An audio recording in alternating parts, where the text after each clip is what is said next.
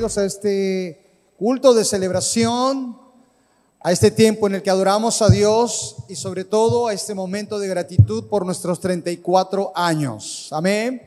Hoy es cumpleaños de todos nosotros. ¿Sabe cuántos años cumplimos? O para ser más exacto, ¿sabe cuántos años cumple usted? ¿Cuántos quisieran decir 34, no? Yo quisiera decir 34. Y no quiero pasar por alto el saludar no solo a quienes hoy están aquí, sino a aquellos que se conectan también a través de nuestras redes y plataformas virtuales. Para ellos también una bienvenida. Por supuesto, no pretendemos incomodar a nadie.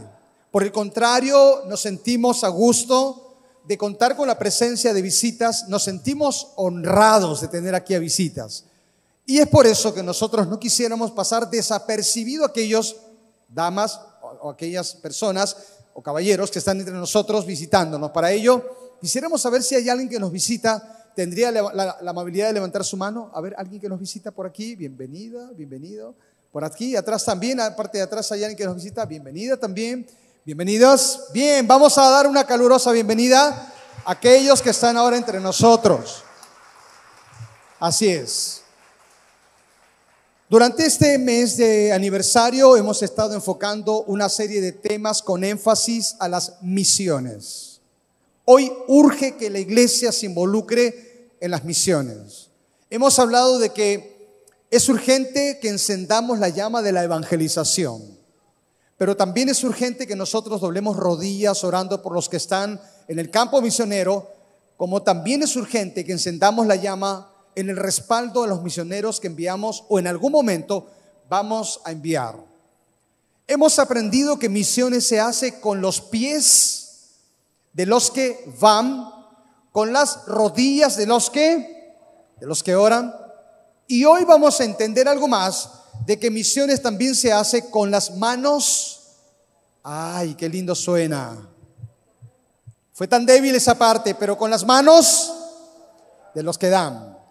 Por eso hemos titulado a este último tema en esta serie que tenemos que encender la llama de la ofrenda misionera. Y aunque tenemos visitas aquí, no pretendemos de ninguna manera a involucrarnos en esta parte, pero les agradecemos que sean parte de la reflexión. Hoy vamos a abrir nuestras Biblias en 2 de Corintios, capítulo 8, versículo 1 al 4. Segunda de Corintios, capítulo 8, versículo 1 al 4. El texto dice así: Usted tiene en la pantalla también el texto. En todo caso, si no cuenta con una Biblia, le leeré desde aquí adelante. Asimismo, hermanos, os hacemos saber la gracia de Dios que se ha dado a las iglesias de Macedonia, que en grande prueba de tribulación, la abundancia de su gozo y su profunda pobreza abundaron en riquezas de su generosidad. Hasta ahí nomás, porque vamos a leer después. Oremos. Te damos gracias, buen Dios, por este tiempo. Te damos gracias por tu presencia. Te damos gracias, Señor, porque estás aquí. El Espíritu de Dios se mueve en este lugar. Oh Señor, tu palabra dice que mayor es el que está en nosotros que el que está en el mundo. Y si bien es cierto, nuestra lucha no es contra carne y sangre, sino contra principados y potestades, hoy tomamos autoridad en el nombre de Jesús. Y en el nombre de Jesús todo lo que el enemigo levante contra nosotros sea neutralizado por tu poder. Y en este momento tu palabra corra y sea glorificada. Háblanos, dirígenos, oh Señor, y que el Espíritu de Dios llene cada vida aquí. Esperamos en ti, en Cristo Jesús. Amén. Quiero leer la parte del versículo 2, segunda de Corintios 8, 2, cuando dice que en gran prueba de tribulación la abundancia de su gozo y su profunda pobreza abundaron en riquezas de su generosidad. Quiero narrar algo que leí hace tiempo y que es muy real. Se tituló Señor que siga cayendo. Así se tituló. Señor que siga cayendo. Porque había una iglesia alicaída, una iglesia vieja, una iglesia donde las paredes estaban deterioradas y la iglesia a punto de colapsar. Y por supuesto necesitaba arreglos y una remodelación. Durante el servicio el pastor hizo una apasionada propuesta para que muchos en la iglesia se involucraran generosamente a fin de mejorar la situación y llamó a la iglesia a involucrarse con sus ofrendas para mejorar el ambiente donde ellos se reunían. Al final del servicio, un hombre rico, un hombre adinerado, se paró en medio de la iglesia y anunciando dijo, pastor, voy a contribuir con mil dólares. Y mientras estaba hablando, cayó un pedazo de yeso del techo y le pegó en el hombro. Rápidamente el hombre rico se paró de nuevo, gritando, dijo, pastor, incrementaré mi donación a cinco mil dólares. Y otra vez, antes de poder sentarse, le cayó otro pedazo de yeso del techo.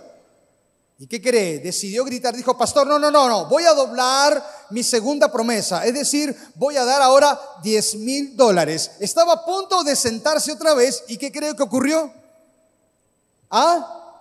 De nuevo una gran cantidad de yeso cayó sobre su cabeza. Una vez más se paró y dijo, pastor, no, no, no, no, voy a una vez más a reconsiderar, voy a dar 20 mil dólares. Y de pronto, mientras él estaba diciendo esto, una ancianita entonces se puso de pie delante de toda la iglesia y comenzó a gritar, Señor, que siga cayendo, que siga cayendo. Era evidente que había una necesidad de un hombre que en alguna medida quería involucrarse en esto, en el asunto de dar. Hoy les voy a hablar del desafío de aprender a dar generosamente de nuestros recursos a la obra de Dios y en particular a las misiones. Porque misiones es pensar en la salvación de los perdidos.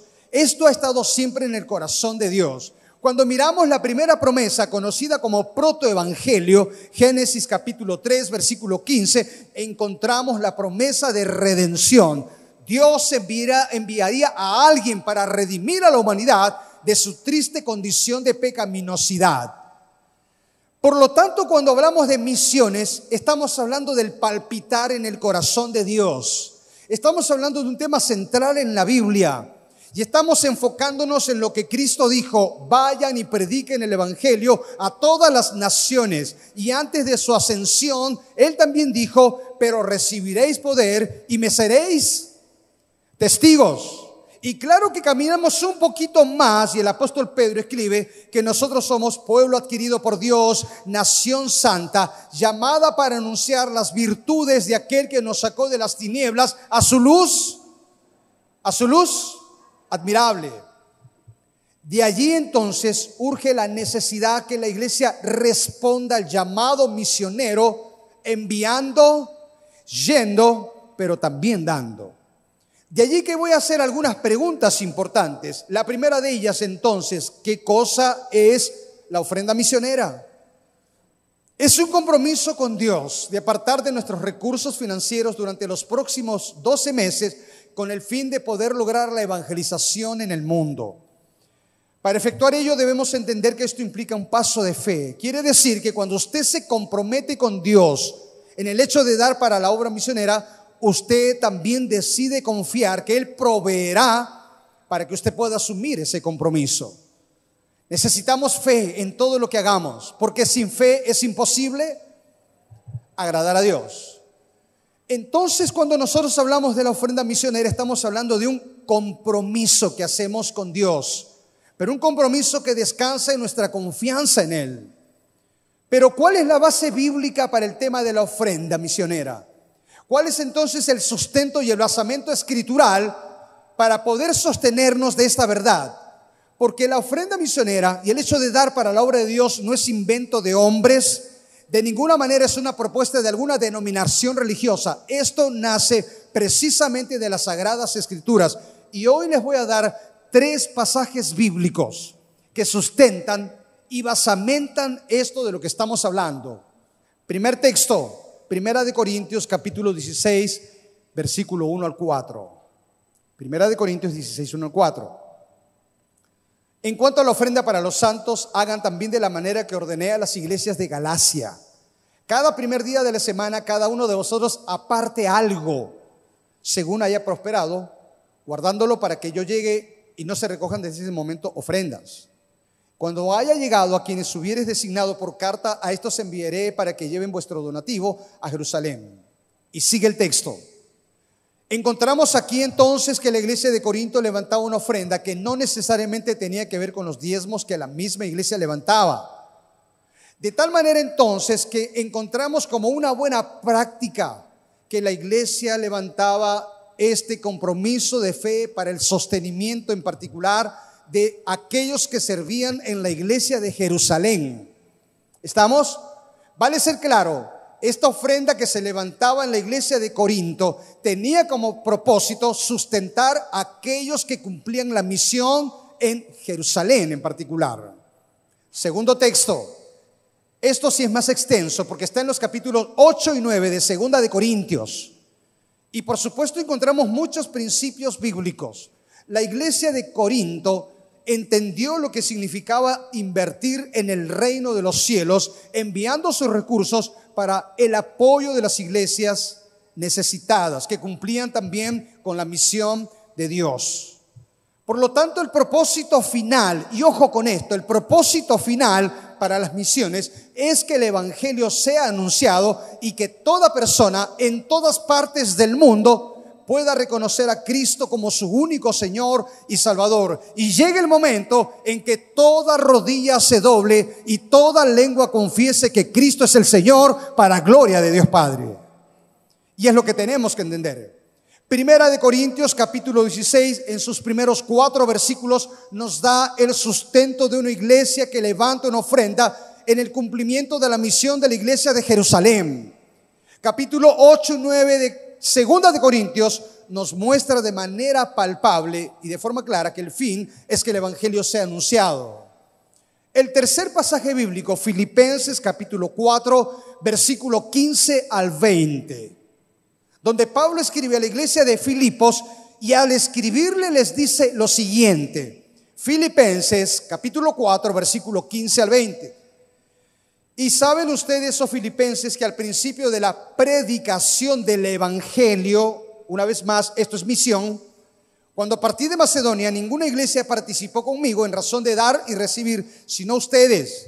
Pues a una tesalónica me enviaron una y otra vez para mis necesidades. Entienda bien, Pablo está entregado a la predicación del Evangelio.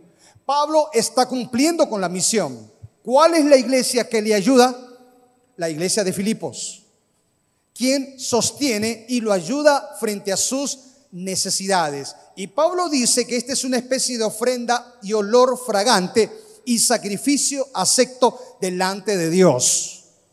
Por eso dice el versículo 15 que ninguna iglesia participó de este privilegio, solo la iglesia de Filipos. En este caso entonces, que cuando nosotros nos involucramos en la ofrenda misionera, estamos participando también en el ministerio misionero para que la obra siga adelante y por supuesto las buenas nuevas se puedan diseminar a todos lados. Es así entonces que resumiendo un poquito y sintetizando, podemos decir que la ofrenda misionera es un compromiso que nosotros hacemos para con Dios, confiando que Él proveerá para poder asumir el mismo. Y hoy hemos tomado tres pasajes bíblicos en particular de lo que discurriremos en la reflexión. Esto nos obliga a la siguiente pregunta. ¿Qué principios encontramos con relación a la ofrenda misionera? Basando entonces estos postulados en Primera de Corintios, capítulo 16, versículo 1 y 2, y voy a decir una vez más, Primera de Corintios, capítulo 16, versículo 1 y 2, voy a tomar en consideración cinco principios.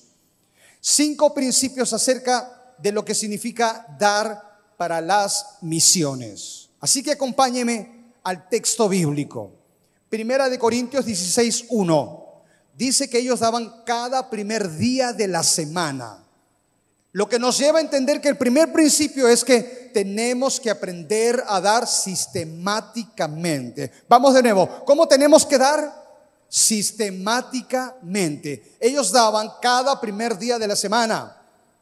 Cuando estamos dando sistemáticamente, entonces la iglesia tendrá los recursos necesarios para poder sostener y apoyar la obra misionera y a los misioneros.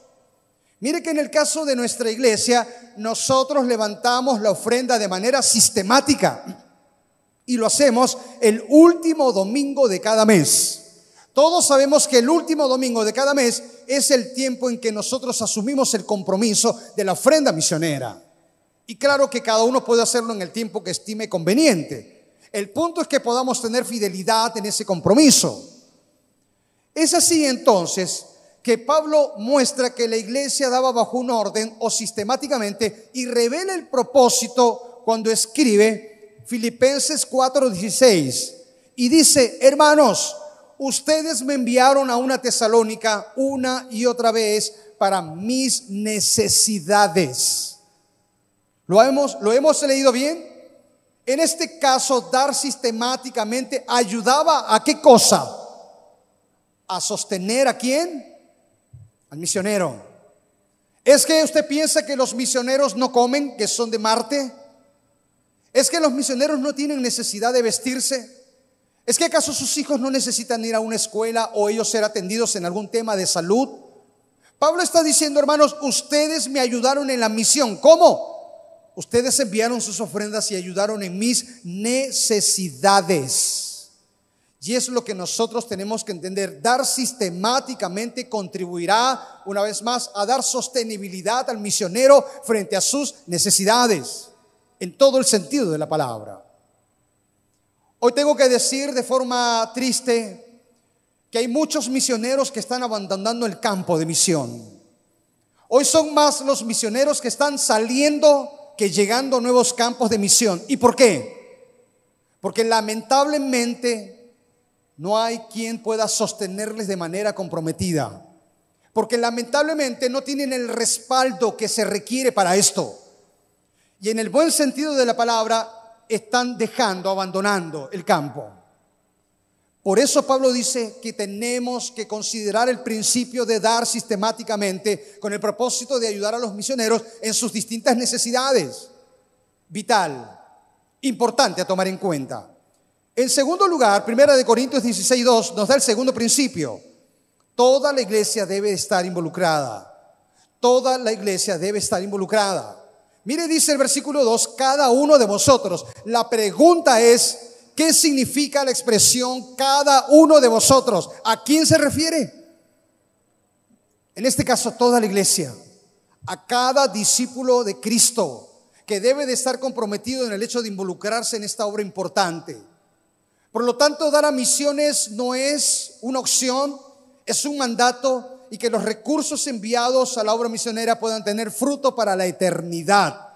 Por eso, aunque nosotros podamos invertir materialmente, trabajamos para la eternidad. Y eso es lo que tenemos que entender. Primer principio, aprendamos a dar sistemáticamente. Segundo principio, todos tenemos que estar involucrados. Tercer principio, cada uno debe dar de acuerdo como Dios le haya prosperado. Primera de Corintios capítulo 16 versículo 2. No todos podrán dar la misma cantidad. Algunos pueden tener mayores recursos que otros. Algunos pueden estar experimentando carencias significativas mucho más que otros. Pero todos, en mayor medida o en menor medida, podemos involucrarnos en la obra misionera. Y esto es importante, dar de acuerdo a como Dios también nos bendice. Dios no estableció otra agencia en la Biblia afuera de la iglesia local para llevar a cabo la, gran comisión la iglesia tiene el llamamiento. Por lo tanto, cuando te toque dar para las misiones, aprende a dar a como Dios te da y te bendice también. En cuarto lugar, esto es importante. Pablo dice en 2 de Corintios 8:3, pues doy testimonio de que han dado con agrado. Nos deja el cuarto principio. Debemos dar una vez más con agrado. ¿Cómo vamos a dar? No les escuché, perdón si vamos a dar, lo vamos a hacer con, con agrado. No dieron con enojo, no dieron murmurando, no dieron renegando, no dieron regando algún tipo de chismes, no dieron a regañadientes, dieron con agrado. ¿Sabes por qué dieron con agrado? Porque ellos sabían que lo que estaban dando, se lo estaban dando a quién. Lo estaban haciendo como para el Señor. Cuando tú haces las cosas como para Dios, harás siempre las cosas bien y con agrado. Cuando entonces reviso el diccionario y veo algunos sinónimos de la palabra agradar, encuentro lo siguiente. Significa satisfacción, gusto, contentamiento, placer, complacencia y delicia. Es decir, que si nosotros tenemos que tomar los sinónimos del diccionario Para tomar en cuenta lo que Pablo dice, diríamos, la iglesia estaba dando con satisfacción, con contentamiento, con placer, con complacencia, pero también con delicia. Cada vez que nos toque dar, recuerda esta palabra clave, recuerda este elemento vital. Tenemos que aprender a efectuar una vez más lo que damos a la obra de Dios con agrado. ¿Quiere un ejemplo? Caminamos entonces a las primeras páginas de la Biblia, Génesis. Hubieron dos muchachos que dieron sus ofrendas, pero Dios miró una de las ofrendas con agrado y la otra con desagrado. ¿Se acuerda quiénes fueron? Estamos hablando de Caín y Abel. Cuando Abel ofrece su ofrenda, dio lo mejor y lo dio con agrado. Por eso que consecuentemente Dios también miró con agrado la ofrenda de Abel. ¿Cómo te sientes cuando alguien te da algo y te da de mala gana? ¿Cómo te sientes cuando alguien te ofrece algo y te lo da a regañadientes? ¿Te sientes bien? ¿Es que acaso nos gusta recibir algo con una mala actitud? ¿Nos gusta que alguien nos dé algo con enojo, con ira o de manera inadecuada? Por supuesto que no. ¿Te gustaría que te lo den con alegría? ¿Te gustaría que te lo den con complacencia? En pocas palabras, ¿te gustaría que te den ello con agrado? ¿Verdad que sí? Piensa lo mismo en relación a Dios. Él espera eso de nosotros. El quinto principio, segunda de Corintios 9:5. Segunda de Corintios 9:5 y preparasen primero vuestra generosidad antes prometida. Lo que nos lleva al quinto elemento, principio, debemos dar para las misiones implicando un compromiso. O vale decir, dar para las misiones implica un compromiso, implica un que perdón.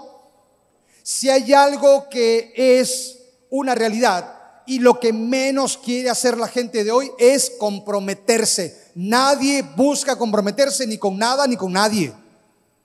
Hay personas que se casan con cláusulas que no los comprometen en alguna manera en nada. De tal manera que vivimos con una sociedad donde el compromiso no es una virtud necesariamente. De allí entonces Jesús fue bastante explícito, directo y claro. Si alguno quiere seguirme, si alguno quiere ser mi discípulo, tome su cruz, niéguese cada día. Y lo enseñó de manera clara. Porque ninguno que pone su mano en el arado y mira hacia atrás es acto para el reino de Dios. Así que cualquiera de vosotros que quiera seguirme y no renuncie a lo que posee, no puede ser mi discípulo. ¿Qué estaba diciendo Cristo en esto? Si tú vas a seguirme, tienes que entender algo. Si tú vas a ser mi discípulo, tienes que grabarte esto. Si tú vas a comprometerte en la obra, ten en cuenta este principio que se llama compromiso. Es lo que estaría diciendo Jesús. Nadie puede seguir a Jesús si no hay compromiso. Porque en el compromiso habrá amor a Cristo. Porque en el compromiso habrá obediencia. Porque en el compromiso habrá entrega. Por eso es vital e importante entender, estos cinco principios.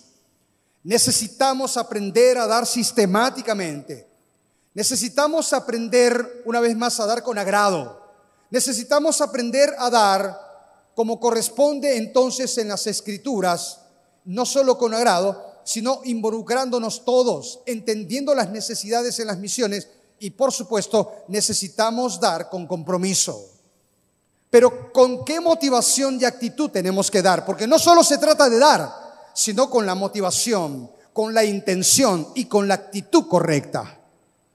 Yo le voy a dar entonces, basado en Segunda de Corintios, capítulo 8 y 9, dos capítulos maravillosos que nos enseñan no solo principios, sino la motivación en el hecho de dar. Y le voy a mostrar cómo la iglesia de Macedonia, porque cuando hablamos de la iglesia de Macedonia, estamos comprendiendo a las iglesias de Filipos, Tesalónica y Berea. ¿Cómo dieron? Y nos dejan una vez más la motivación correcta para involucrarnos. Le voy a dar algunos elementos importantes, porque hoy le di el basamento bíblico, hoy le he dado cinco principios, pero le voy a hablar de la motivación. Segunda de Corintios 8:2. Y es que tenemos que motivarnos a dar, y debemos dar sacrificialmente. Diga conmigo sacrificialmente. Vamos una vez más, ¿cómo? Note segunda de Corintios 8:2. y dieron de su profunda pobreza. Los creyentes de Macedonia dieron para la obra de Dios a pesar de sus profundas carencias. Una vez más, note, resalte la expresión profunda pobreza. Lo digo una vez más, ellos dieron de su profunda. ¿Y qué significa la palabra profunda pobreza? ¿Eran pobres? No solo pobres, eran más, más que pobres. Pero siendo pobres como eran, ellos daban. Ellos daban sacrificialmente. Daban sacrificialmente. Parece que cuando los tiempos difíciles llegan, lo primero que queremos hacer es eh, omitir dar para la obra misionera. Este no era el caso de la iglesia de Macedonia. Ellos siguieron dando y lo hacían con gozo, porque esa era la motivación de fondo. Daban sacrificialmente, pero lo hacían con profundo gozo en el corazón. Hoy quiero testimoniar de lo que se denominó en un eh, blog de internet la ofrenda de la viuda. Esta noticia es real. A mí me impactó. Una joven filipina de forma inesperada quedó viuda con seis hijos que sostener. Vivía con muchas carencias, privaciones y situaciones que enfrentar. Ella, escuche bien, se levantaba todos los días a las cuatro de la mañana. Cada día para cocinar, lavar, planchar, preparar la comida que los niños tenían que llevar a la escuela y atender posteriormente a los más pequeños en sus necesidades. Después entonces de levantarse a las 4 de la mañana y atender a todos los niños, ¿sabe lo que hacía? Ella se dirigía a trabajar al campo a fin de ganar suficiente arroz y maíz para alimentar a su familia. Muchas veces mientras los niños estaban durmiendo, ella pensaba en la forma en que podría lograr más dinero que alcanzara para pagar siquiera la colegiatura de uno de los niños o para suplir alguna otra necesidad. Esta mujer era piadosa, una mujer de fe, un día en la iglesia escuchó entonces un mensaje como el que usted está escuchando. Su pastor desafiaba a la iglesia a dar para la obra misionera. Su corazón se entusiasmó. Ella decidió dar ocho dólares. Cuando la parte administrativa hace la revisión correspondiente, se dio cuenta que la viuda de seis niños estaba dando más que la persona que tenía más dinero en la iglesia en su profunda pobreza daba sacrificialmente, pero lo hacía con gozo. El segundo aspecto en esto es que no solo tenemos que dar sacrificialmente, sino debemos dar más allá de nuestras fuerzas. Segunda de Corintios 8:3. Doy testimonio de que han dado conforme a sus fuerzas y aún más allá de sus propias fuerzas. Una cosa es dar lo que en el momento tienes y otra cosa es dar de lo que no tienes. ¿Ah? Suena ilógico, quizás hasta irracional. Ellos daban conforme a sus fuerzas, pero también daban más allá de sus fuerzas. ¿Cómo es posible esto?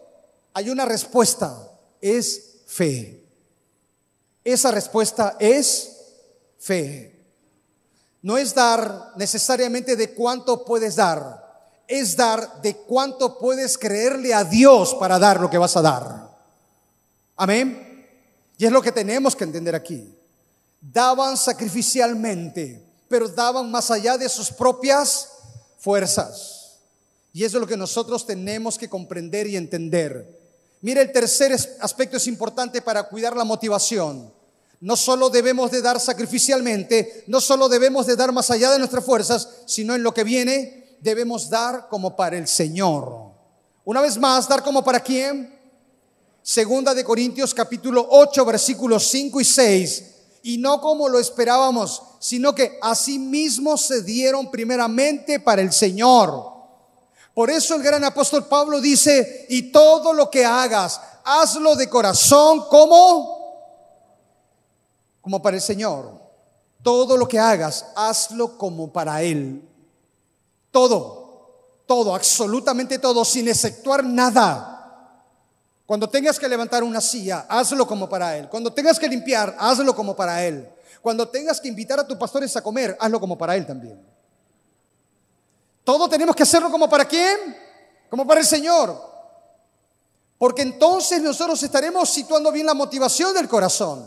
Si te enfocas en el hecho de que estás haciendo algo para, como para el Señor, tu motivación será otra, tu intención cambiará, porque lo harás como para Él.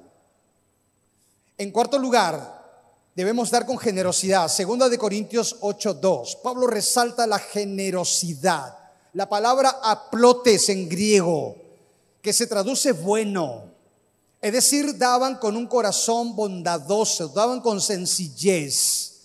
La generosidad revela una actitud de desprendimiento, de un corazón que no está atado a las cosas materiales ni a la avaricia y tenemos que entender esto. Por eso que nadie tiene que dar como si fuera una obligación ni como una exigencia de alguien en particular.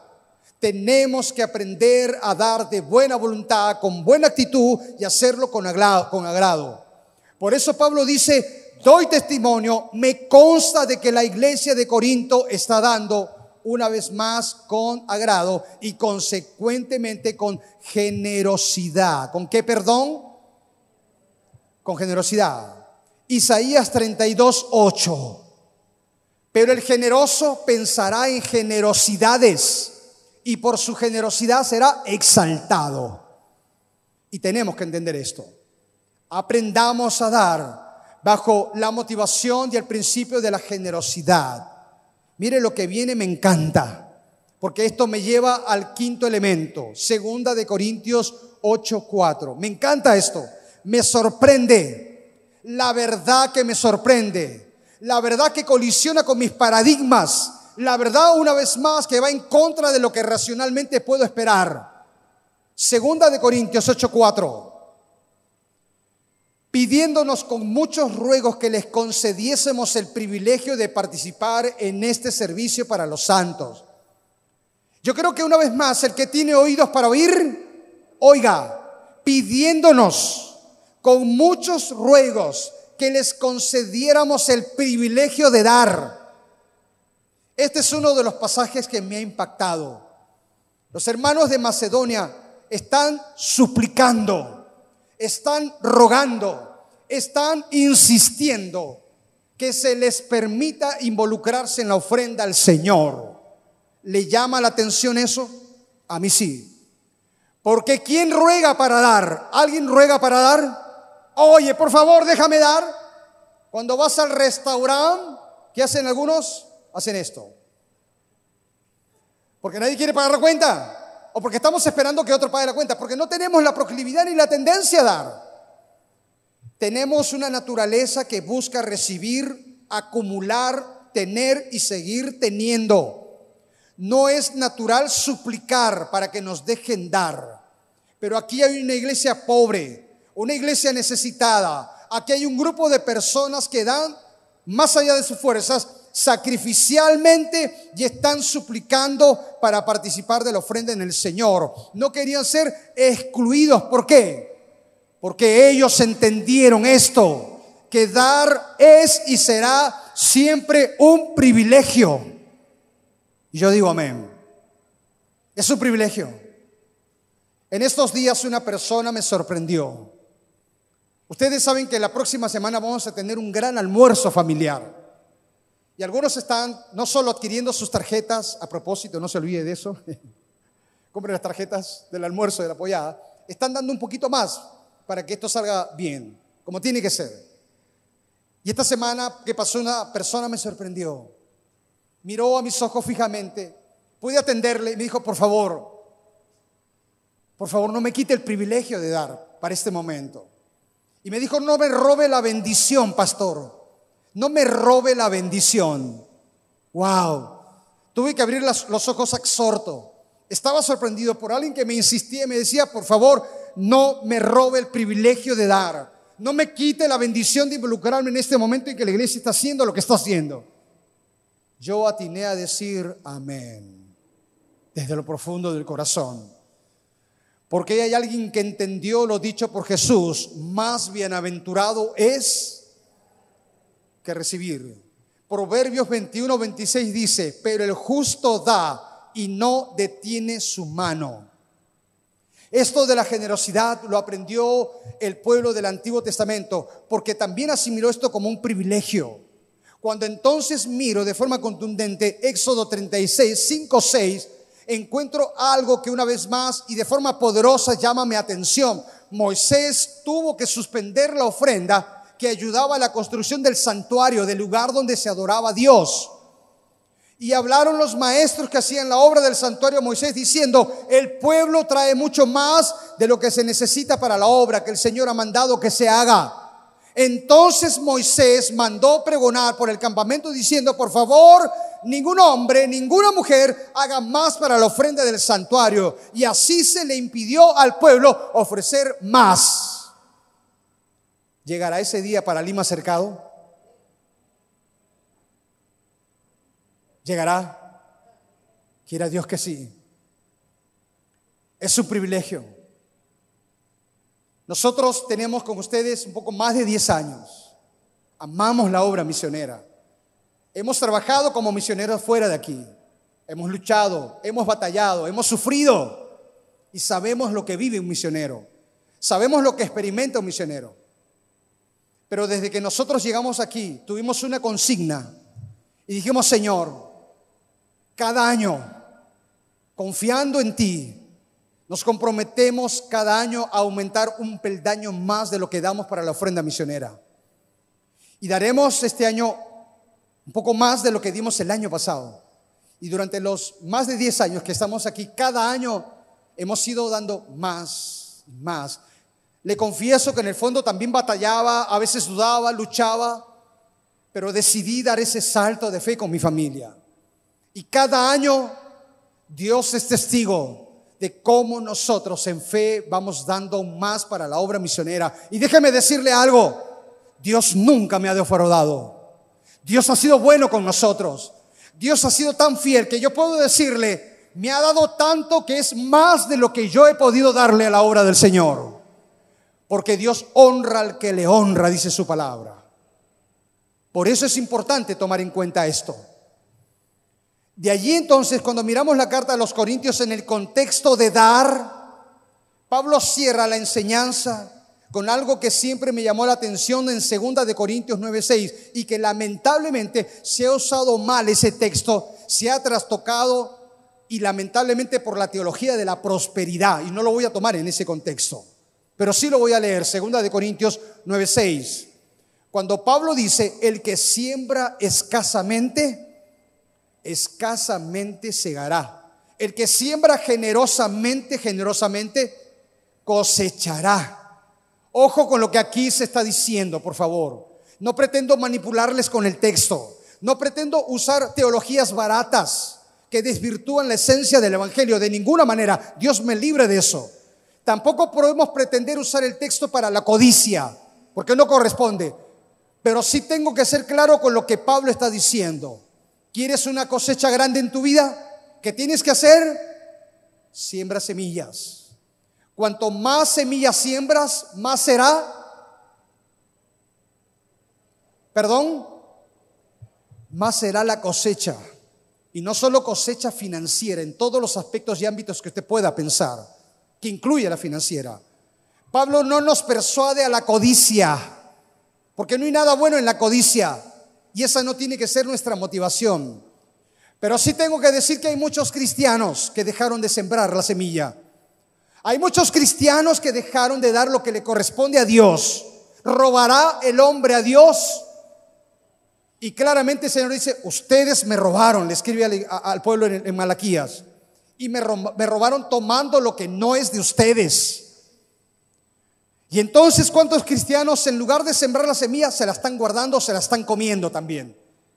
Recuerda entonces el principio que aparece aquí. Si tú quieres una abundancia de bendición en tu vida desde este contexto, tienes que aprender a sembrar. Porque nadie cosechará si primero no, perdón, si no siembras. Nadie cosechará si tú no siembras. Por eso que hay papás y mamás que sembraron también en la vida de sus hijos, que cuando ya son adultos, vea cómo la cosecha la reciben, con hijos que le honran, con hijos que atienden a su necesidad, con hijos que están pendientes y atentos con ellos. ¿Por qué? Porque esos padres aprendieron a sembrar y por eso ahora están, ahora están cosechando. Pero todo lo contrario, padres que se, de alguna manera, eh, eh, se desentendieron, padres indiferentes, triste y lamentablemente caminan solos en la vida. Hijos que ni siquiera piensan en ellos. ¿Y cuántos padres se quejan? Pero ¿cuántos padres se quejan? Quieren cosechar lo que nunca sembraron. Estos principios son elementales. Dios nos llama a sembrar la semilla con generosidad. Yo no conozco a cristianos que honran a Dios con sus bienes atados a deudas. ¿Cuántos creyentes están atados en deudas? ¿Cuántos cristianos están en una vida cíclica que los ahoga cada vez más en temas financieros? ¿Por qué tienen que estar así? ¿O porque son malos mayordomos? ¿O porque están quebrantando principios bíblicos en asunto de dar lo que corresponde a Dios? No hay otra respuesta. Quiera Dios que levante un pueblo que aprenda a dar más allá de sus fuerzas, en sus fuerzas generosamente y sacrificialmente. Hoy le hago un llamado a la iglesia de Cristo a involucrarse en la ofrenda misionera. Y le hago un llamado a la iglesia de Cristo a no cesar de pensar que hoy más que nunca tenemos que predicar a Cristo hasta el día que Cristo venga. Quiero invitarte a que ores un momento en tu lugar. Mientras tú inclinas tu cabeza un momento, por favor, incline su cabeza un momento. Quiero dirigirme a aquellos que hoy nos visitan. Porque quiero decirle a usted, señorita, caballero, dama, Dios nos dio el ejemplo de dar. Por eso envió a Jesús. Lo envió para salvarte. Lo envió para rescatarte de la condenación. Lo envió para perdonar tus pecados y mis pecados. Lo envió para libertarte de una vida vana. Y lo envió para darte una vida verdadera y abundante. Dios es el exponente mayor y ejemplo de lo que significa dar, porque de tal manera Dios dio a su Hijo, lo dio por ti. Lo mejor que tú puedes hacer es darle tu vida a Él corresponde la entrega de Dios entregando tu vida a Él. Y en esta tarde, si tú quieres entregarle tu vida a Jesús y disfrutar el privilegio de dar para bendecir a otros, déjame ayudarte con esta oración. En el lugar donde estás, quiero por favor rogarte, pedirte, ora conmigo si verdaderamente quieres a Jesús en tu vida, si quieres que Él opere un cambio en ti, si quieres empezar una nueva vida en Él, ora conmigo. Señor Jesús, te entrego mi vida. Derramaste tu vida en una cruz, tu sangre. Yo te pido perdón. a partir de este momento, te confieso como mi único Salvador.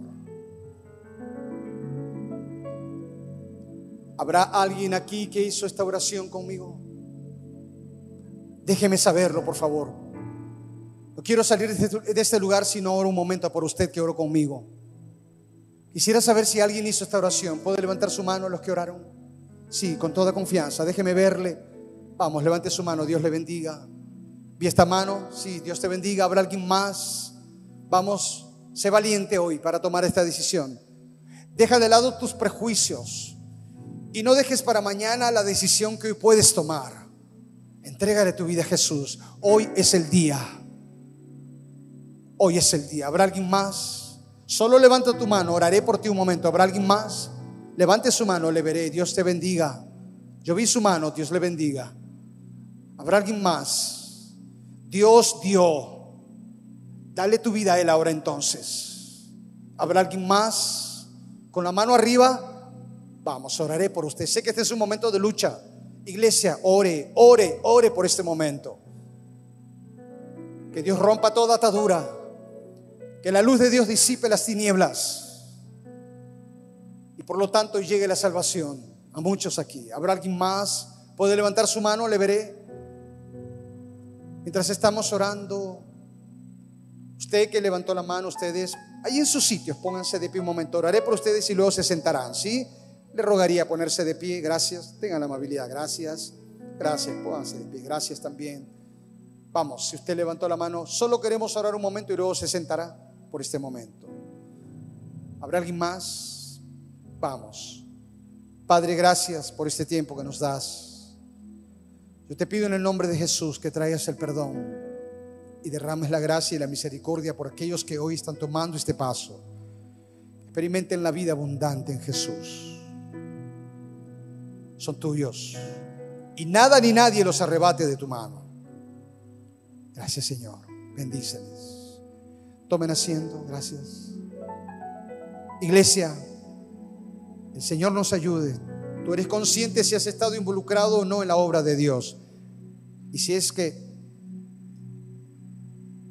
eres sincero contigo mismo delante de Dios, sabes que en esto fallaste a Dios, Dios te da la oportunidad de retomar las cosas. Gracias Señor. Necesitamos involucrarnos en las misiones y con nuestra ofrenda misionera. Que el Señor nos ayude a mirar con sus ojos y a sentir con su corazón, a tener sensibilidad de tanta necesidad. Podamos decir, ayúdame a mirar con tus ojos. Yo quiero sentir con tu corazón. No quiero vivir más siendo insensible. Tanta necesidad, oh Jesucristo. Oh Dios, ayúdame. Ayúdame a mirar con tus ojos. Yo quiero sentir con tu corazón. No quiero vivir más siendo insensible. Oh, tanta necesidad, tanta necesidad. Oh, Jesucristo.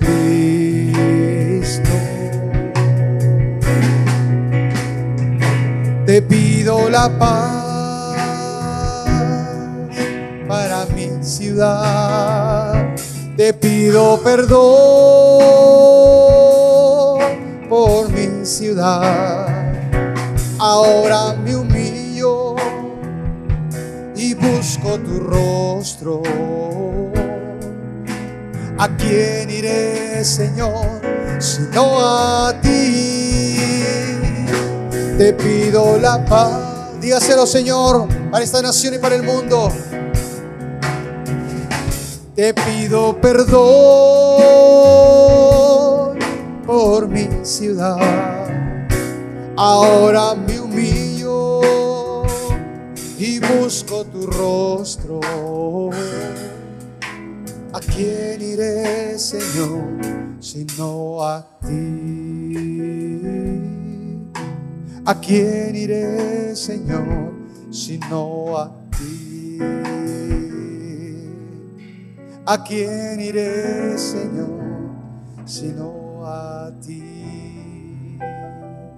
Oramos por la paz del país. Oramos por la paz en el mundo. Por este tiempo de conflicto y guerra en Ucrania. Por lo que está pasando en este lugar. Señor, llegue la paz ante tanta matanza, tanta violencia. Detén la guerra, Señor. Bendice a tu pueblo allí, siendo luz. Aquellos que están sufriendo, Señor, detén, detén, Señor, la guerra y la violencia. Y oramos por la paz del Perú, la paz en Latinoamérica, la paz en el mundo y en especial la paz en esta zona de Ucrania, Señor. Dios, ayúdanos. Te necesitamos. En el nombre de Jesús. Amén.